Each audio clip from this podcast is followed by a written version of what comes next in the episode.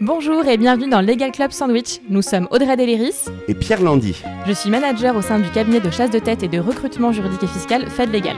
Et je suis executive mentor et cofondateur de l'Alliance européenne d'avocats ENCO. Nous sommes également les fondateurs du Fleet Network, French Lawyers in Tech, le réseau qui réunit plus de 350 juristes dans la tech et en start-up. Dans notre émission, nous recevons des invités issus du domaine du droit qui nous parlent de leur métier, nous partagent leur retour d'expérience et nous donnent des conseils. D'autres spécialistes et experts viennent également éclairer la communauté juridique. Le Legal Club Sandwich s'adresse à tous ceux qui veulent passer un bon moment en notre compagnie, de nos invités, mais aussi de celle de Lindia Le Sauvage, coach de prise de parole en public et experte en processcom, qui nous donnera également tous ses conseils. Allez, on vous laisse découvrir ce nouvel épisode. Bonne écoute Bonjour et bienvenue à tous dans ce 63e épisode de votre émission Legal Club Sandwich. Je le rappelle, cette émission est faite pour vous, c'est en direct, c'est tous les 15 jours et on est ravis, ravis de vous retrouver.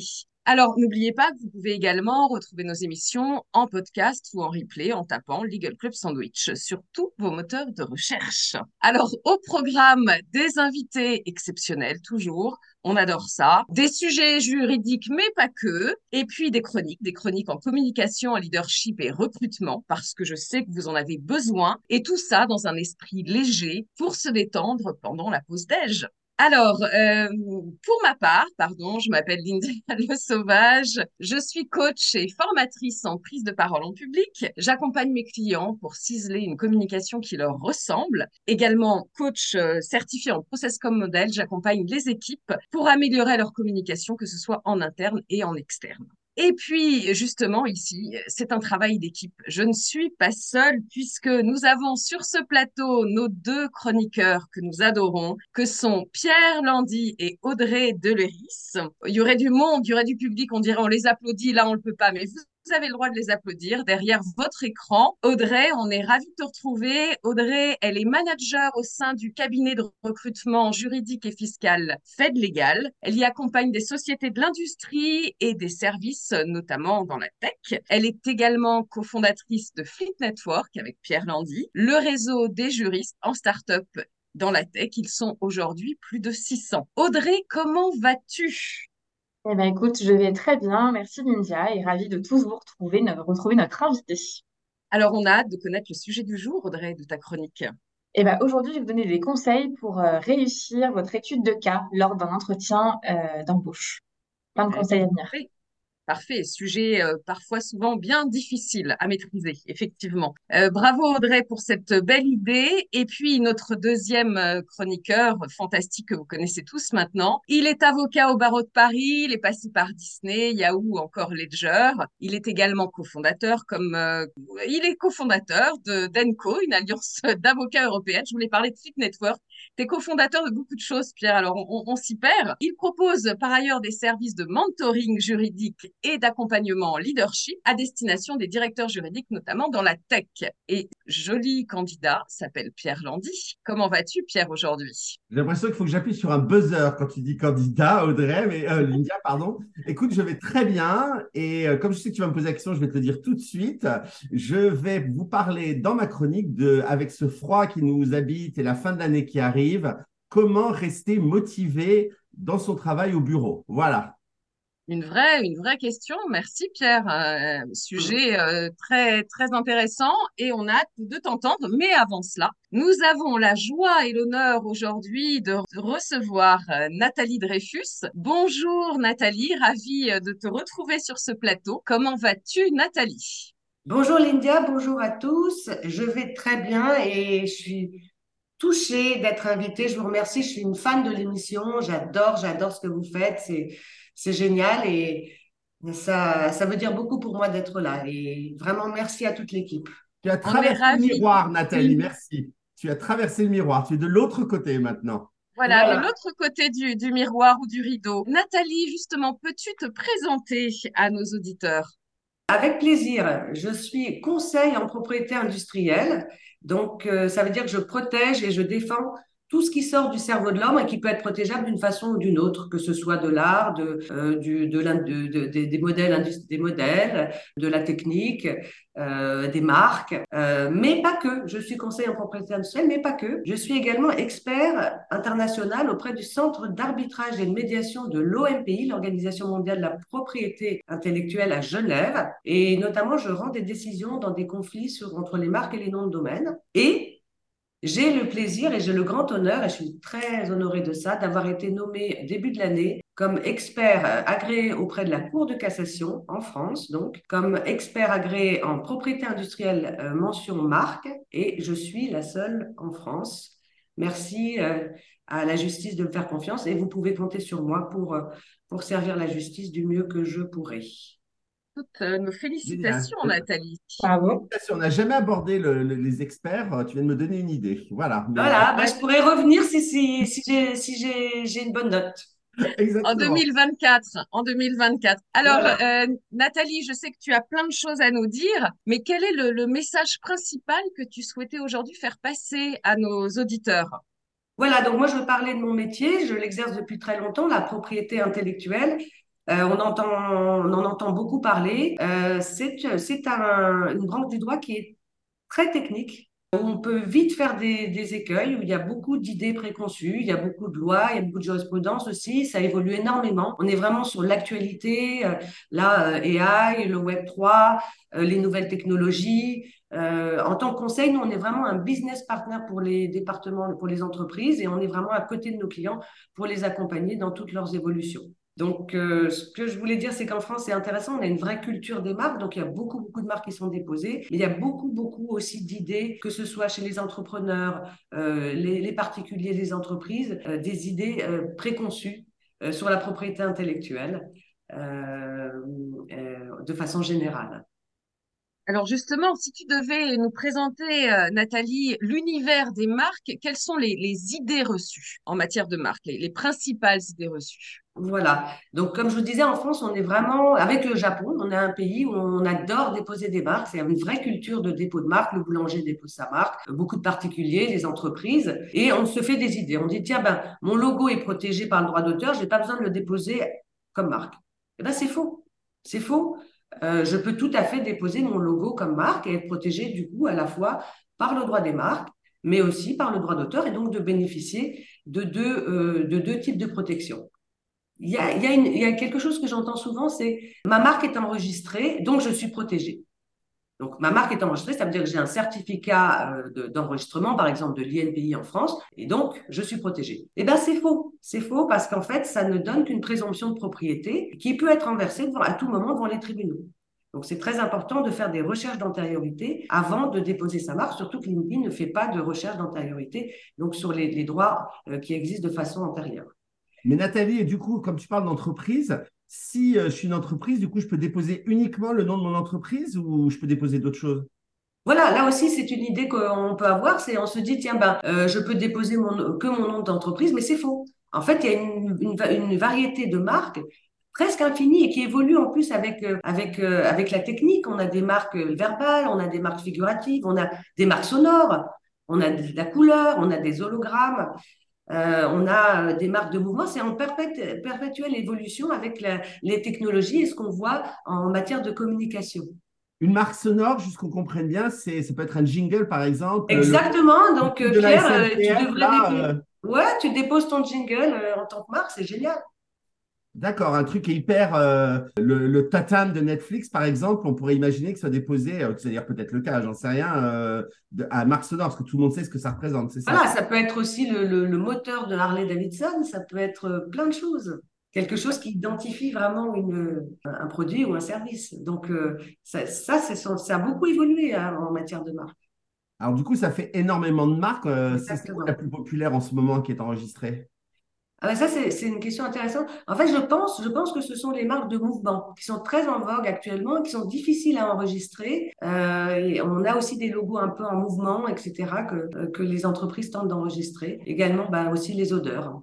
Mais si je continue ouais, sur, sur euh, ces, ces, ces, idées reçues en matière de marque, c'est j'enregistre mon domaine, je pense que euh, ça se rapporte à mon entreprise et donc j'ai pas besoin de déposer une marque. Bah non, c'est pas vrai. Il y a, bon, il y a aucune obligation de déposer une marque, mais la dénomination sociale et le nom de domaine, c'est pas la même protection.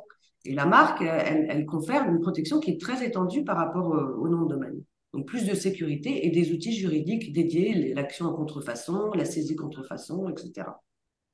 Je crois qu'on n'a pas entendu Audrey poser la question de, de, les odeurs. Tu nous as interpellé, Nathalie. Oh, pardon. C'est pas grave. Est-ce que tu aurais des exemples? Par rapport ah, aux ça odeurs peut être l'odeur de, d'herbe mouillée, ça peut être, ça peut être une odeur très caractéristique pour, pour identifier un produit, oui. Un parfum, par exemple, peut être déposé à titre de marque? Oui, c'est difficile, mais l'odeur, l'odeur d'un parfum, après, c'est très compliqué à obtenir des enregistrements parce qu'il faut vraiment identifier un, produit et service et pas être le, le, produit en tant que tel. Est-ce que, là, j'ai une question, parce que je crois, mais je n'ai pas vérifié avant, très honnêtement, et je crois que c'est le cas aussi dans la cuisine. Il n'y a pas une histoire de, de plat aussi qu'on peut déposer Ah, les recettes de cuisine, on a énormément de questions là-dessus. Mais il faudra que je revienne là-dessus parce que là, on est sur les idées reçues. Dans les recettes de cuisine aussi, on a des possibilités de se protéger et on a énormément de demandes au cabinet actuellement puisque euh, tout le monde sait qu'on est très gourmand et qu'on connaît les sujets des bonnes, euh, des bons et des bonnes recettes. Donc, euh, effectivement, comment protéger une recette de cuisine, c'est un vrai sujet et c'est un sujet très complexe et qui va dépendre au cas par cas.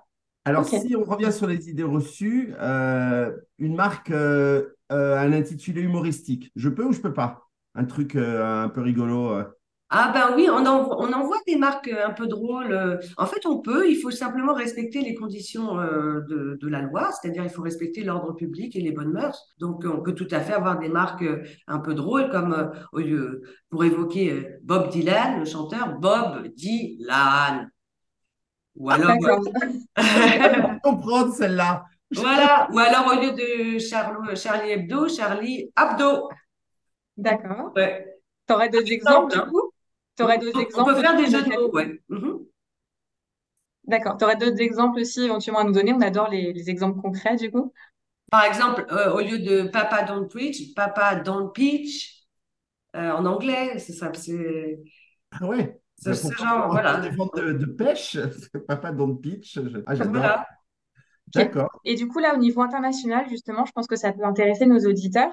Euh, là, tu parles de déposer en France euh, et tu parlais aussi de l'OMPI. Euh, si je dépose une marque à l'international, est-ce que je suis forcément protégée dans tous les pays du monde?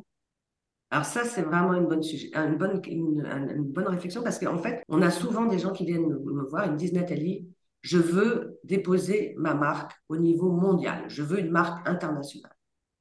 Et en fait, on a effectivement un système technique qui s'appelle la marque internationale. Mais en fait, elle n'a d'international que le nom, puisqu'en fait, on va désigner des produits, on va désigner des pays, et ce sont uniquement les pays désignés qui vont être protégés sous réserve, qui vont être passer les examens de chacun des offices nationaux. Donc en fait, ça n'est qu'un tronc commun. Et la marque internationale, elle, elle, elle, elle est internationale, elle, mais elle est, elle elle est virtuelle. Et elle, elle, elle la marque n'est protégée de toute manière que dans les pays où on a déposé la marque. En fait, c'est très simple en matière de marque, pas de dépôt, pas de droit, sauf dans les pays de common law où on peut avoir un droit de marque par l'usage. Mais donc, en fait, si je ne dépose pas ma marque dans le pays, je ne suis pas protégée.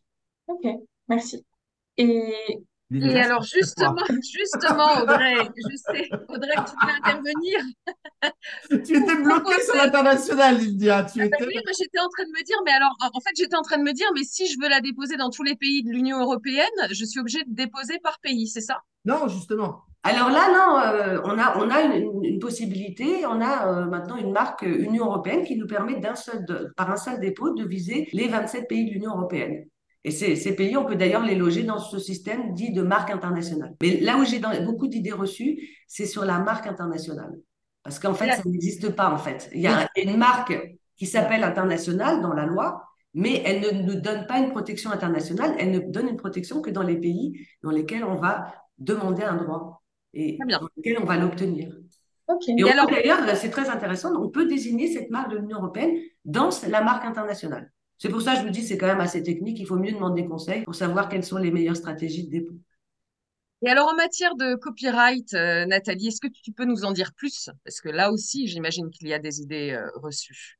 Oui, alors là, il y a le fameux symbole déjà, le, C dans un rond là qu'on voit partout. C'est vrai, c'est vrai. Oui, alors on, voilà, oui, le C du copyright. S'il n'y a pas de C, les, les gens pensent que l'œuvre n'est pas protégée par copyright ou par droit d'auteur en France. Et c'est entièrement faux. Parce qu'en fait, le droit d'auteur, il n'est sans formalité. Le petit c, il ne fait que signifier qu'on a un droit d'auteur, mais il n'est pas obligatoire, surtout pas dans les pays européens. Il est souvent utilisé en petit c avec l'année de publication et le nom du propriétaire pour dire à qui appartient le, droit d'auteur, mais il n'est aucunement obligatoire. Il n'y a pas de formalité pour euh, obtenir un, un droit d'auteur, sauf, en fait, ce qui est intéressant, on peut quand même obtenir un certificat de copyright aux États-Unis, par exemple, et en Chine. Et ça, ça peut être intéressant en termes de défense, de stratégie de défense. Mais le droit d'auteur, il n'est sans formalité. Le droit de marque, il faut déposer la marque et obtenir son enregistrement pour être protégé. Même chose pour le brevet ou le dessin et modèle. Alors moi, sur le copyright, j'ai une autre question à te poser parce que ça me rappelle euh, mes années euh, chez Yahoo euh, où je travaillais avec de jeunes sociétés et, eux croyaient que s'ils voyaient une image ou une œuvre en fait sur Internet, elle était nécessairement libre de droit puisqu'elle était diffusée. Donc un petit clic droit et hop, on la réutilise. Évidemment, ça faisait sueur froide. Donc là, je pense que cette idée, il faut la combattre. Voilà, exactement. En fait, le droit d'auteur, il s'applique euh, partout, il s'applique dans le monde réel, dans le monde virtuel, il s'applique sur Internet. Et, euh, donc, effectivement, si une œuvre est accessible, tu as tout à fait raison sur Internet, ça ne veut pas dire qu'elle est libre de droit. Hein. Et il faut chercher les autorisations, demander les autorisations aux titulaires pour utiliser, modifier, diffuser une œuvre, même, même et surtout à des fins promotionnelles. Et alors, est-ce que parfois, euh, sur Internet, on trouve des choses qui nous guident pour savoir si on peut utiliser ou pas les, les créations, en fait, les œuvres qu'on y trouve. Oui, euh, sur Internet, ça peut être plus facile effectivement que de rechercher euh, à qui appartiennent les droits d'une photo que, dont on ne connaît pas l'auteur, etc. Euh, effectivement, on peut avoir des liens vers des créations et on peut, on peut retrouver des choses. Par exemple, sur la page Wikipédia de, du pâtissier Cédric Grelet, vous voyez comme on est gourmand, sa photo, elle est affichée comme étant protégée par une licence Creative Commons. Et ces licences Creative Commons, on peut lire exactement quelles sont les possibilités de les utiliser et donc on peut les utiliser en respectant les conditions d'utilisation de ces licences Creative Commons. Donc c'est relativement ouvert en, respectant les, conditions de licence. Mais par exemple, si je, prends l'exemple de Picasso qu'on trouve sur la page de Wikipédia, là, toutes ces photos, elles sont bien notées, euh, retombées dans le domaine public, c'est que personnes qui peuvent les utiliser librement et, euh, le, faire sans, être poursuivis. Donc, euh, il, faut, faire attention. Juste encore dans le droit d'auteur, euh, une idée reçue qui est très importante, je, viens d'y penser. Hein. On me dit souvent, il y a des gens qui viennent et me disent, voilà, voilà j'ai créé ce sac, euh, j'ai fait ce vêtement. Bon, je me suis inspiré d'un autre vêtement, mais il y a cette différence. Donc, s'il y a cette différence, il n'y a pas d'atteinte. Et ça, c'est vraiment un mythe qui circule. Il y a cette différence entre mon modèle et un modèle d'origine. Il n'y a pas de contrefaçon. Mais la contrefaçon, elle s'apprécie pas par rapport en fonction des différences, mais en fonction des ressemblances. Ça, c'est quelque chose que j'entends régulièrement. Donc ça, c'est en matière de, droit d'auteur. Et, le droit d'auteur, c'est euh, euh, protégé combien de temps en France? Voilà, donc on a une protection qui est, qui est longue, hein, en fait, euh, puisqu'en fait, on est protégé euh, 70 ans à compter de la mort de l'auteur. Donc, euh, les, les, les, œuvres, en fait, elles survivent, elles, survivent, elles survivent à leur auteur, mais elles, sont protégées 70 ans après la mort de l'auteur.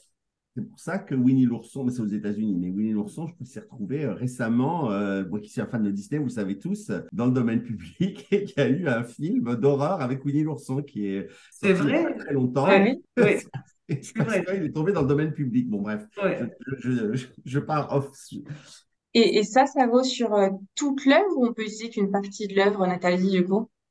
Là aussi, hein, je veux dire, c'est, même si j'utilise, euh, c'est une très bonne réflexion, si j'utilise une partie de l'œuvre. Certains pensent qu'ils peuvent ne pas avoir à demander l'accord des titulaires de droit, mais ça c'est ça c'est faux. Hein, je veux dire, euh, euh et euh, ça s'adresse à tout le monde. C'est très important hein, que ce soit que ce soit un jeune qui rédige un devoir pour son prof de français, un étudiant aussi. vous voyez, le droit d'auteur confère à son titulaire un droit de contrôle sur l'utilisation de son œuvre, même partielle, et, et donc une utilisation, sauf si elle peut être caractérisée comme une, une exception, comme une citation ou une critique, euh, il faut l'autorisation de, l'auteur, il faut respecter la création. D'accord. Donc en théorie, un étudiant qui cite en fait une œuvre devrait devoir citer Exactement. l'auteur? Voilà. en pratique, on sait que ça ne se passe pas comme ça. Enfin, si chaque étudiant devait en plus demander voilà. ce serait compliqué, mais d'accord. Donc là, c'est plutôt autorisé malgré tout. Euh, voilà, mais là, c'est dans les fins pédagogiques. Donc euh, ça va être dans, ça va rentrer dans des exceptions. Ça marche, merci Nathalie. Pour euh, revenir aussi sur la partie, enfin pour continuer sur la partie questions-réponses, est-ce que tu peux nous en dire plus sur tout ce qui est dessin et modèle? Est-ce qu'il y aurait d'autres euh, idées reçues euh, ou d'autres conseils? Oui.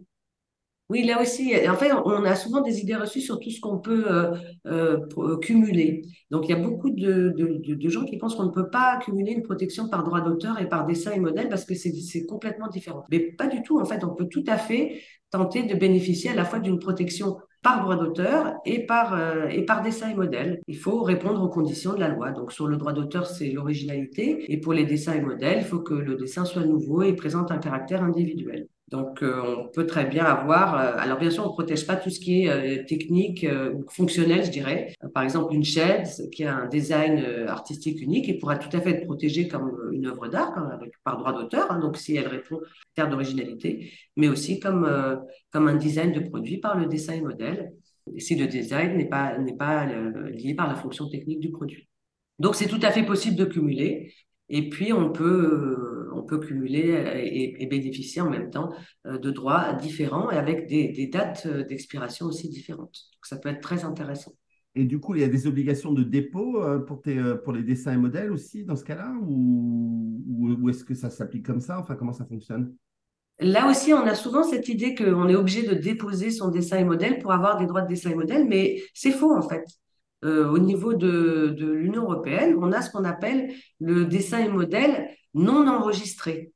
Donc, on peut bénéficier, sous réserve de, remplir les conditions de la, loi, d'un droit sur un dessin et modèle alors qu'on n'a pas enregistré ce modèle. Bien sûr, ça donne une protection qui n'est pas aussi étendue et puis qu'il faut pouvoir prouver. Euh, l'avantage euh, des dessins et modèles déposés ou même des marques, c'est qu'on a une présomption de propriété et c'est à la partie adverse de la détruire. Donc, on est dans une position qui est quand même beaucoup plus confortable. Mais on peut tout à fait avoir un droit de dessin et modèle sur, euh, alors qu'on n'a pas déposé le modèle. D'accord. Il y a une autre idée reçue aussi, c'est euh, voilà, quand on procède au dépôt de, du dessin ou modèle, justement, il suffit d'annexer une photographie et, le tour est joué. Est-ce que tu, c'est le cas?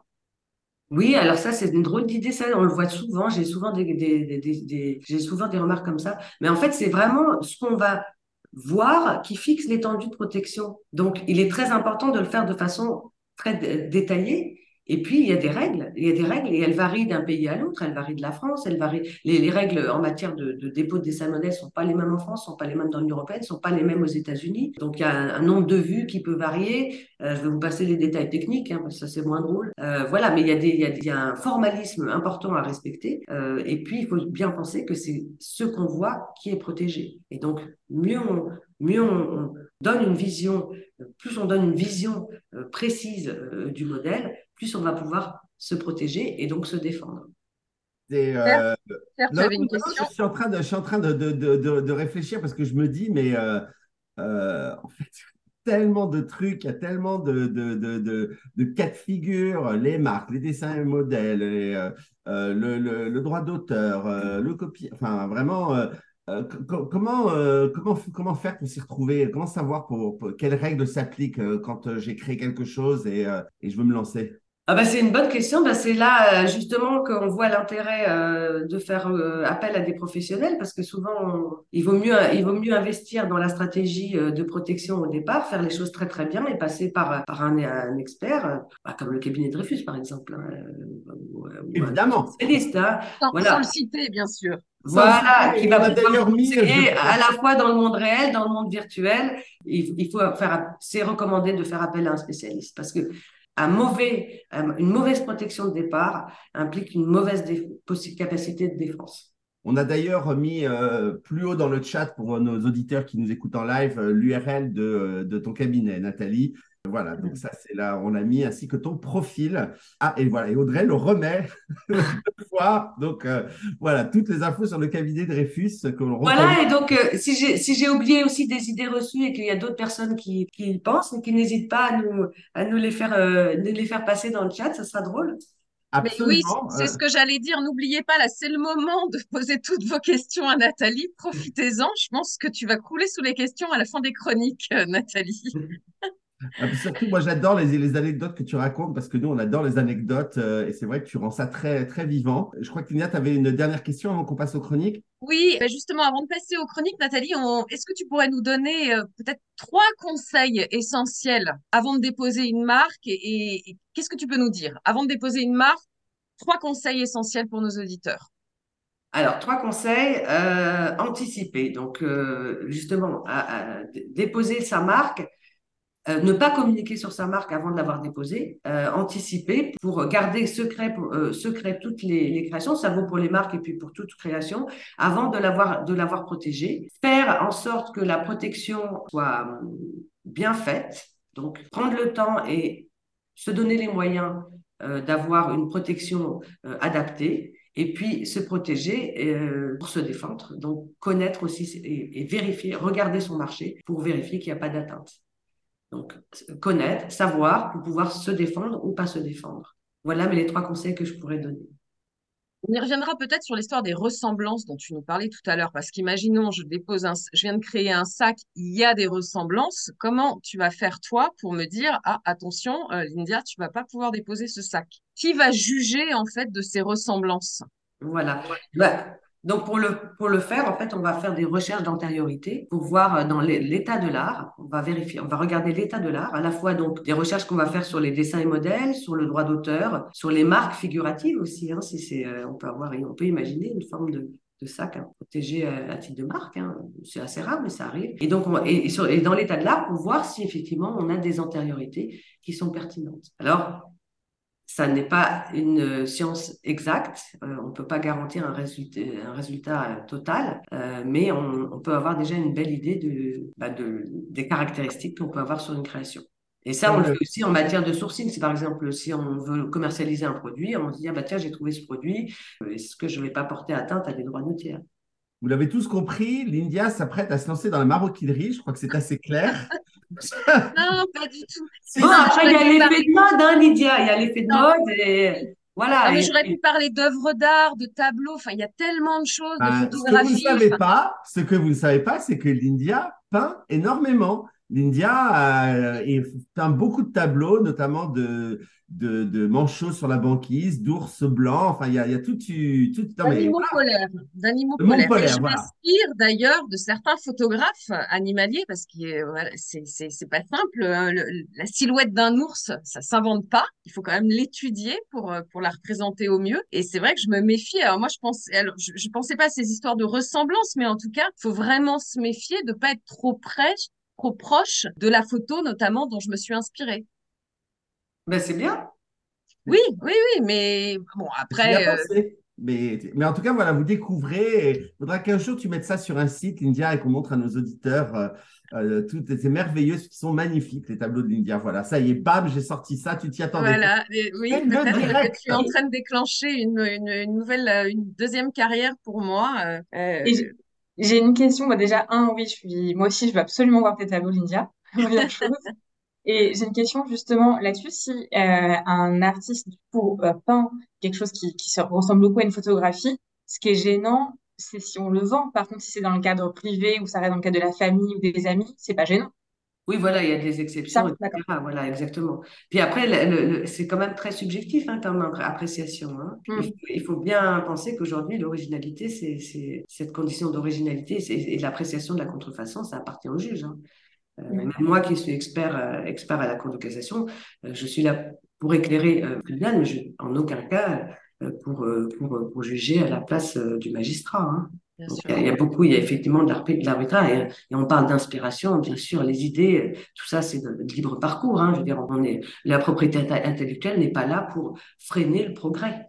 La propriété intellectuelle est là pour protéger les gens qui innovent. Et en France, on a beaucoup d'innovateurs et bravo, et beaucoup de créateurs et beaucoup de gens qui se lancent et beaucoup de gens qui ont vraiment le, la, la, la fibre d'entrepreneur et qui ont des idées euh, magnifiques. Euh, c'est normal que euh, lorsqu'ils arrivent au stade de la création et de la, de, qu'on, puisse les accompagner et leur donner un avantage concurrentiel, soit par un droit de marque, un droit de dessin et modèle, un brevet, un droit d'auteur si, et c'est plus un avantage concurrentiel parce qu'ils ont innové. Mais on n'est pas là pour freiner la création. Exactement, tu fais bien de le rappeler, juste avoir l'idée euh, en soi, c'est pas suffisant. Il n'y a qu'à regarder, euh, moi, un exemple que je donnais souvent à des gens, pour, à des copains pour expliquer, les, émissions de télécrochet. Tu as euh, l'émission, l'idée de faire gagner quelqu'un par un concours de chansons. Ok, euh, mais du coup, tu as la déclinaison Star Academy, Pop Star, euh, La Nouvelle Star, euh, le télécrochet de Mireille pour ceux qui sont assez vieux pour s'en souvenir. Enfin voilà, le, petit conservatoire. Enfin, il y a plein de.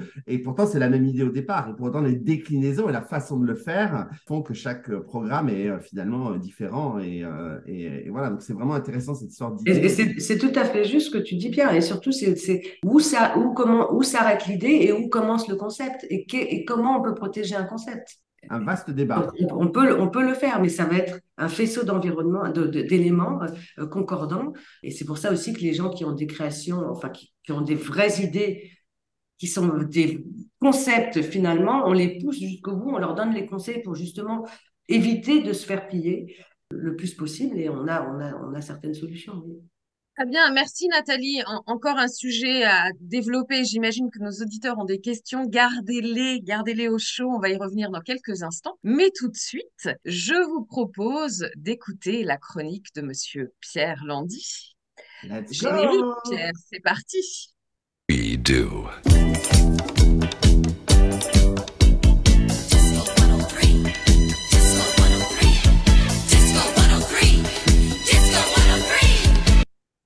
On adore ces jingles, on n'en a jamais changé. On les avait trouvés sur une plateforme euh, de, de, de, de libre de droit, d'ailleurs, Nathalie, euh, à l'époque.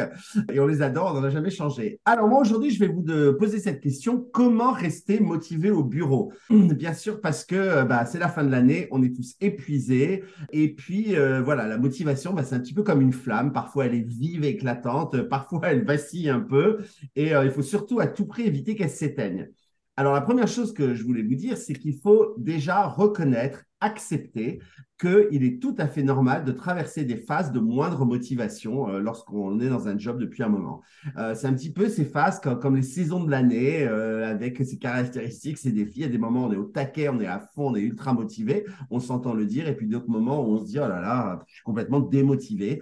Et bien voilà, c'est quelque chose qui fluctue. Alors, moi, je trouve qu'en début d'année, on approche bientôt euh, à ce début d'année, c'est le moment idéal pour recontracter, c'est un bon mot pour aller avec les juristes, avec soi-même je pense qu'il faut toujours en début d'année, et moi je le faisais régulièrement euh, lorsque j'étais en entreprise, se poser la question, est-ce que je suis toujours heureux avec mon poste? Est-ce que j'ai toujours envie de participer au projet de l'entreprise? Euh, Vraiment, c'est une pratique totalement saine de, s'arrêter, euh, de réfléchir si on est en phase avec nos aspirations, nos objectifs pour notre environnement professionnel, voir les valeurs de l'entreprise, le boss pour qui on travaille ou le cabinet dans lequel on évolue.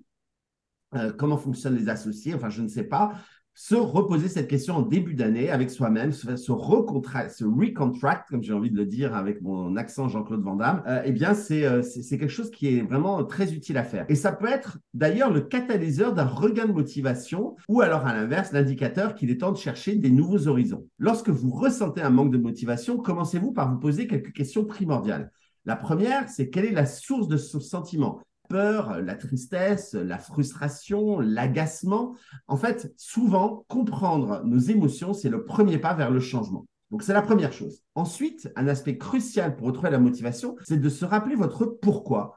Pourquoi est-ce que vous faites ce travail? Qu'est-ce qui vous a attiré vers ce poste initialement? Euh, Quelles étaient les valeurs qui vous ont attiré vers cette entreprise? Pourquoi vous avez choisi ce domaine du droit? Pourquoi vous êtes allé dans ce cabinet? Et revenir à ces fondamentaux, eh bien, ça peut raviver votre passion et vous aider à voir un petit peu au-delà de votre routine quotidienne. Ou alors, bien évidemment, à l'inverse, prendre une autre décision. Mais là encore, il faut faire attention. Et là, je veux m'arrêter un instant avant de céder à l'impulsion de chercher un nouveau poste, il est essentiel de discerner, alors attention, suivez-moi, si vous fuyez quelque chose ou si vous courez vers quelque chose. Il est très fréquent qu'on quitte un emploi parfois sous l'effet de la frustration ou du désir d'échapper à une situation inconfortable, voire un manager qu'on estime insupportable, et d'ailleurs qu'il est peut-être, hein. euh, mais en tout cas, il faut prendre le temps, lorsqu'on a ce sentiment immédiat de vouloir fuir une situation, de faire une réflexion approfondie pour révéler si le nouvel emploi euh, représente réellement une amélioration ou si simplement un moyen d'éviter vos défis actuels. Alors, euh, posez-vous quelques questions. Moi, j'en ai cinq que je recommande toujours dans ces cas-là. Un, qu'est-ce qui serait génial dans le prochain job? Deux, qu'est-ce que je déteste dans le job actuel? Trois, qu'est-ce qui pourrait être horrible dans le prochain job? Quatre, qu'est-ce qui est top dans le job actuel? Et la plus cruciale de toutes, quelle est la chose la plus importante dans ma vie aujourd'hui?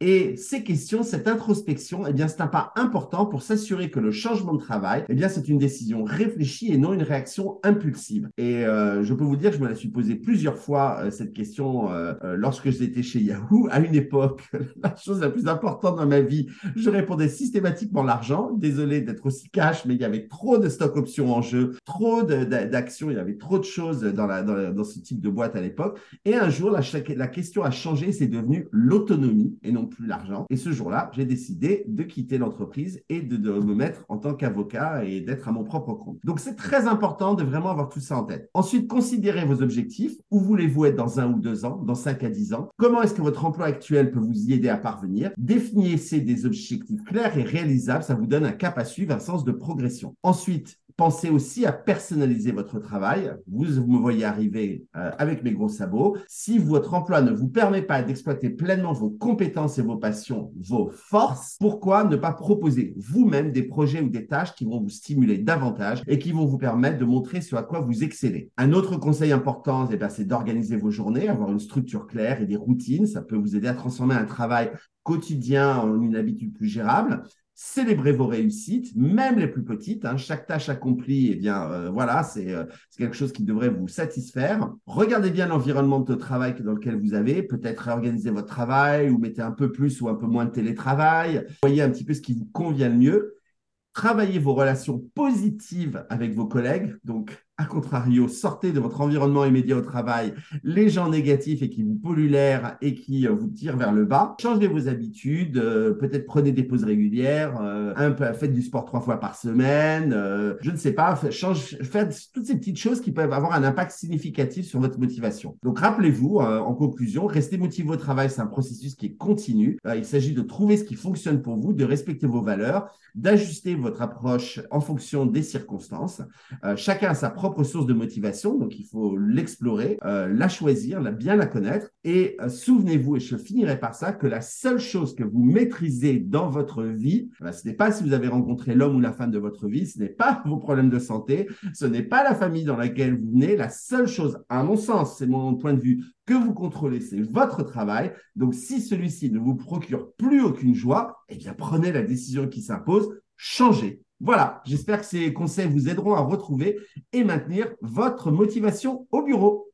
Merci beaucoup, Pierre. Voilà des belles résolutions pour l'année, la nouvelle année qui arrive. Et si vous changez de travail, allez voir Audrey Deléris, qui est la recruteuse qu'il faut connaître dans le domaine juridique, qu'on soit avocat ou juriste. Absolument. Merci, Pierre. Je faire la pub de fête légale. Pam, c'est fait. tu vas avoir plein de nouveaux candidats, euh, Audrey. Il, il va être ravi. Alexandre va être ravi, on va en parler tout à l'heure. Alors, c'est maintenant euh, la chronique d'Audrey, Pierre Jingle. Get the fever.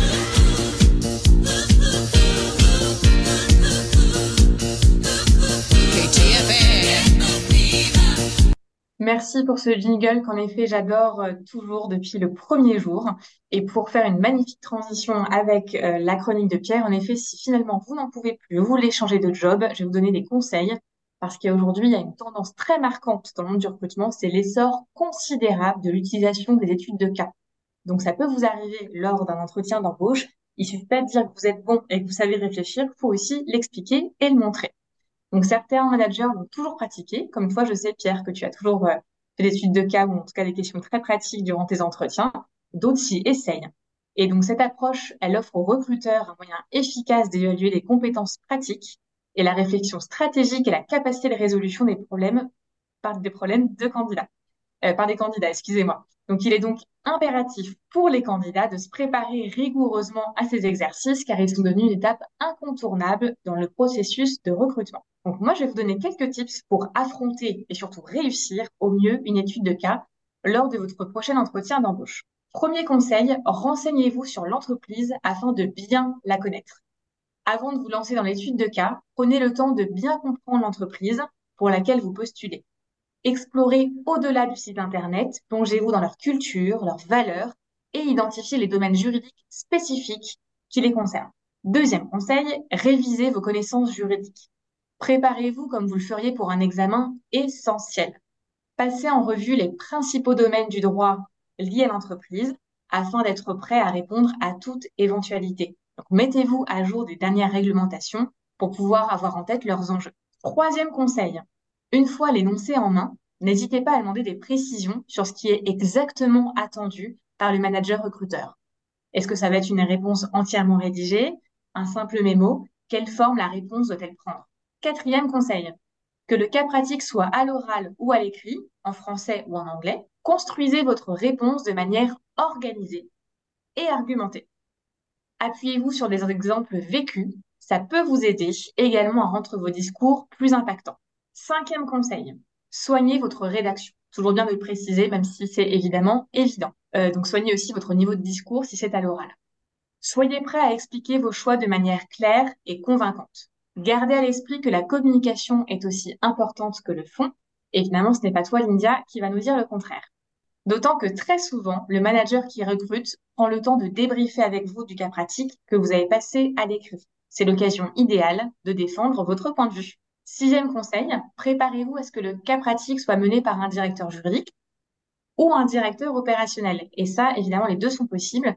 Et forcément, la façon de formuler la réponse ne sera pas la même. Il va falloir démontrer vos, vos capacités d'adaptation. Septième conseil, osez dire que vous ne savez pas. Et ça, vous m'entendez souvent le dire justement. Car non, on n'attend pas de vous que vous sachiez absolument tout. L'idée de l'étude de cas est aussi une manière de voir comment vous réfléchissez de voir si cette manière de réfléchir correspond à celle de l'entreprise et si elle peut être en parfaite adéquation ou au contraire complémentaire à celle des managers qui vont vous recruter. Donc ça ne sert à rien d'inventer, ça j'ai déjà vu ou déjà entendu de la part de clients. Osez dire que vous ne savez pas. Et c'est même en général très apprécié d'être honnête par rapport à ça. L'idée n'est pas en effet de tout connaître, mais de savoir comment gérer une situation et vers quel expert se tourner. Enfin, dernier conseil et huitième conseil, gérez votre temps avec la précision d'un juriste soucieux des échéances. Soyez efficace dans votre analyse tout en maintenant la qualité de vos conclusions, bien évidemment. C'est votre opportunité de montrer que vous êtes prêt à relever les défis et à répondre aux urgences de la direction ou des opérationnels. En conclusion, chers juristes candidats et chers avocats candidats, parce que ça vaut aussi pour toutes les professions du droit, mettez en pratique ces conseils, soyez confiants et démontrer que vous êtes prêt à relever le défi. Vous voyez ça comme un jeu. Et en même temps, cela vous permettra de savoir si vous avez envie de travailler avec une société, avec les différentes personnes avec lesquelles vous allez échanger, notamment lors du cas pratique. Donc, euh, Lindia, Pierre et Nathalie, une étude de cas, c'est une façon de montrer ce que vous aimez faire et comment vous exercez votre métier. Donc, bonne chance à vous tous lors de vos entretiens d'embauche, lors de ces passages d'études de cas, et ne vous découragez jamais.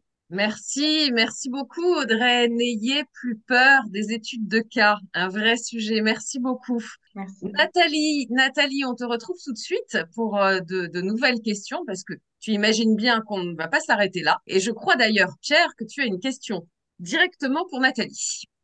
Absolument. En fait, euh, Bon, tu sais que euh, tu as une marque, tu l'as déposée, tu es très fier, tu as suivi, tu es allé voir euh, Dreyfus Company pour euh, la déposer. Je te donne un nouveau nom. Hein. Et du coup, comment est-ce que tu t'assures pour anticiper le renouvellement avant que la marque ne tombe et que tu la rates pas? Comment, est-ce que tu t'organises? Ah oui, ça c'est une bonne question parce qu'on a beaucoup de clients qui, viennent nous voir et ils pleurent parce qu'ils ont perdu leur marque, euh, soit parce que c'était l'assistante qui gérait ça, elle est partie et ça n'a pas été tenu. Donc nous, en fait, en fait, la marque, elle est valable pendant 10 ans, indéfiniment renouvelable. Et ça, c'est une merveille puisqu'en fait, les autres droits ont une durée de, vie limitée. Hein. On parlait du droit d'auteur, on a 70 ans après la mort de l'auteur. Euh, les dessins et modèles, c'est 25 ans. Euh, les brevets aussi ont une durée limitée. Donc euh, en marque, on peut indéfiniment renouveler. Encore faut-il euh, bien gérer les échéances. Donc nous, au, cabinet, on a développé un outil qui s'appelle euh, Dreyfus IP Web où on a toutes les législations euh, des marques du monde entier.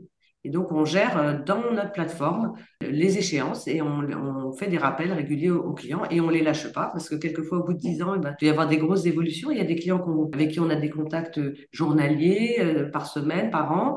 Puis il y en a d'autres dont on n'entend pas parler forcément euh, tous les jours et, les choses évoluent et on voit donc en 10 ans qu'il peut se passer énormément de choses. Soit il peut y avoir des sociétés qui ont explosé et qui sont devenues euh, gigantesques, soit il y en a aussi qui ont disparu. Et donc on fait nos petites recherches, on essaie d'identifier les personnes en charge. On lâche rien, comme je dis.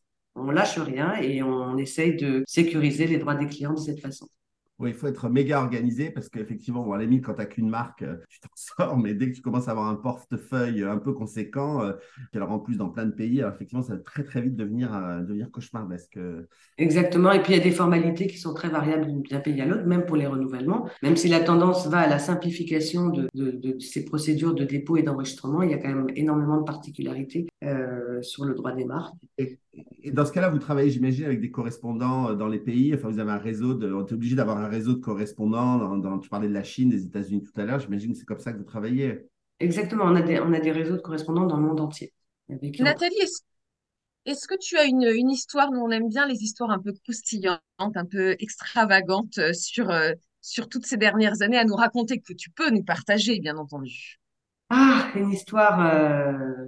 Bah, en fait, ça peut être dangereux aussi, la propriété intellectuelle. Un jour, il y a, il y a... mais c'était avant que je monte mon cabinet. Euh, on a, dans, le cabinet où je travaillais avant, on avait un client euh, qui euh, était mécontent de mon ancien patron, pas de moi, hein, bien sûr, qui est venu euh, avec une arme et le menaçait, un couteau.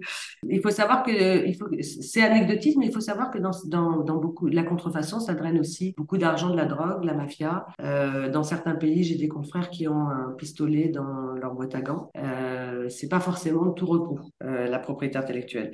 nous aussi, même en matière d'internet, je vais vous raconter une petite histoire, mais c'était vraiment pas volontaire.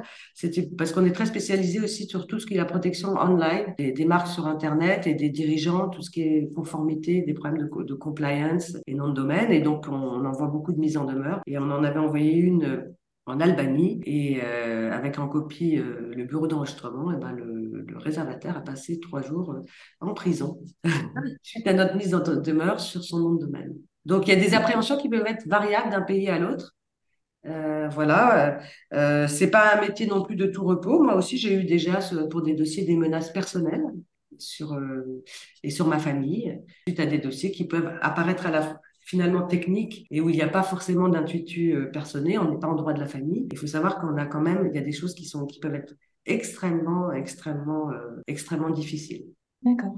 Et donc, si on avait cru, oui. Voilà, donc nous au cabinet, on a des caméras, enfin, on est, de toute manière, on est, au, on est au, à la confidentialité, mais on a, on a des, des process de, de défense aussi. Et, de, et voilà. puis, il y a, des, y a pas n'importe qui. Hein moi, j'avais découvert dans une entreprise précédente, et puis ce sera ma dernière question, mais que parfois, pour racheter des marques qui sont, tu as un client et puis euh, bah, tu as une marque qui t'ennuie et tu voudrais bien la récupérer, ou un nom de domaine d'ailleurs, qui, que tu voudrais bien récupérer, et bien parfois on passe par des, euh, par des hommes de main, en fait. Euh, on passe par euh, quelqu'un, et nous on l'avait fait, qui rachète pour son compte, avec une histoire qui la revend, mais en fait, pour pas que ça soit, par exemple, je sais pas moi, Disney qui achète en direct, tu passes par par, je sais pas comment on appelle ça, il y avait un nom, euh, et, et ça fait partie de, de, de, de tout ce qu'il faut faire, parce qu'évidemment, quand tu as une marque, tu n'utilises pas vraiment, un nom de domaine que tu n'utilises pas vraiment, mais tu vois arriver Disney devant toi, par exemple, c'est ouais. sûr que tu vas donner un chiffre qui va pas être le même que si tu vois arriver. Euh, quelque chose. Tout à fait. Donc ça, c'est quelque chose qu'on fait régulièrement. Donc on propose à nos clients plusieurs options. Soit on dépose, on, on contacte au nom du cabinet, mais on ne donne pas l'identité du client. Soit on leur propose, on a des sociétés partenaires avec qui on travaille et qu'on maîtrise totalement euh, et qui rachètent pour le compte euh, de, de, la société, euh, la marque ou le, ou le nom de domaine. Ouais, c'est vraiment un univers, tu vois, que D'accord. je, je, savais que ça, ça vous amuserait. Bon, oh là là, mon Dieu, je vois l'heure tourner. Et ah. leur tourne, leur tourne, Nathalie. On avait encore plein de questions, mais effectivement, peut-être qu'en 2024, tu reviendras en tant qu'experte euh, et tu reviendras pour qu'on puisse te poser encore tout un tas d'autres questions. Mais euh, le plaisir serait le mien. Bon, un petit mot de la fin, Nathalie, et après, on va présenter notre prochain invité. Un petit mot de la Bah, fin. D'abord, tous mes remerciements pour cette invitation et pour cette discussion euh, euh, vraiment euh, fort en- enrichissante. Mon conseil, ben, il faut continuer à innover, bien sûr, innover, mais aussi penser à se protéger et, à surveiller aussi ses, créations tout au long de leur, de, de leur durée. Euh, voilà, donc euh, je souhaite beaucoup de succès à tous nos, nos créateurs, entrepreneurs, français ou francophones, et je les salue et j'ai beaucoup de respect. Et euh, on a toujours, nous, été à côté de nos clients pour euh, les porter et pour, euh, pour être, les soutenir dans tout ce qu'ils pouvaient euh, entreprendre. Bravo à tous. Merci, merci beaucoup Nathalie. Je vais protéger mes ours, c'est promis, mes ours polaires. Eh bien, le 12 décembre, le 12 décembre, nous allons recevoir un invité qu'on aime beaucoup, que vous connaissez peut-être. Je vais laisser d'ailleurs Audrey euh, nous le présenter. On verra pourquoi. Oui, moi je le connais Quel notre... Voilà, quel est notre invité du 12 décembre, Audrey? Excuse-moi, Lydia.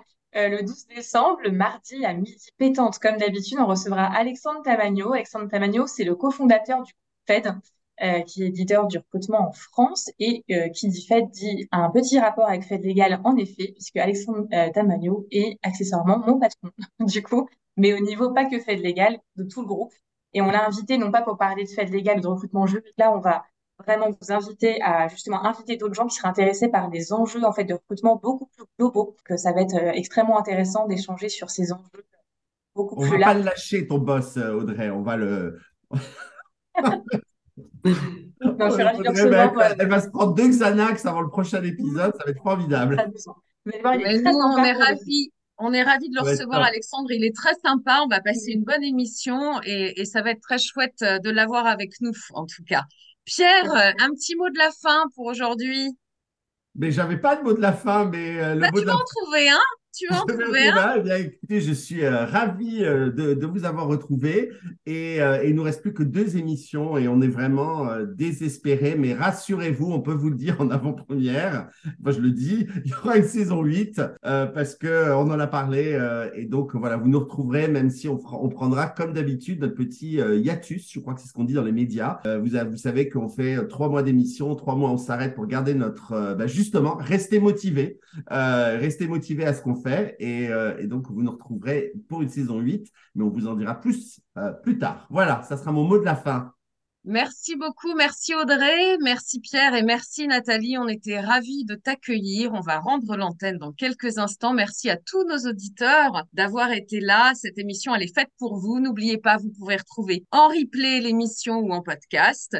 On vous retrouve dans 15 jours avec Alexandre Tamagno le 12 décembre à midi. Belle journée à tous. À très bientôt. Merci de nous avoir écoutés.